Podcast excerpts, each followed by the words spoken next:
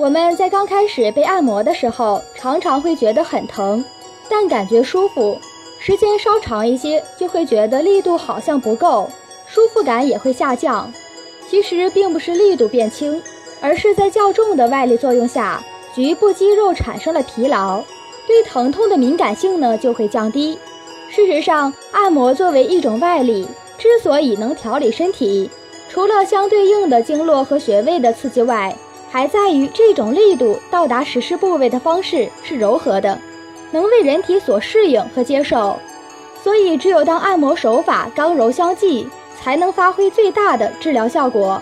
而一味强调手法的力度，往往会对患者造成损伤，非但起不了治疗的作用，反而会加重病情。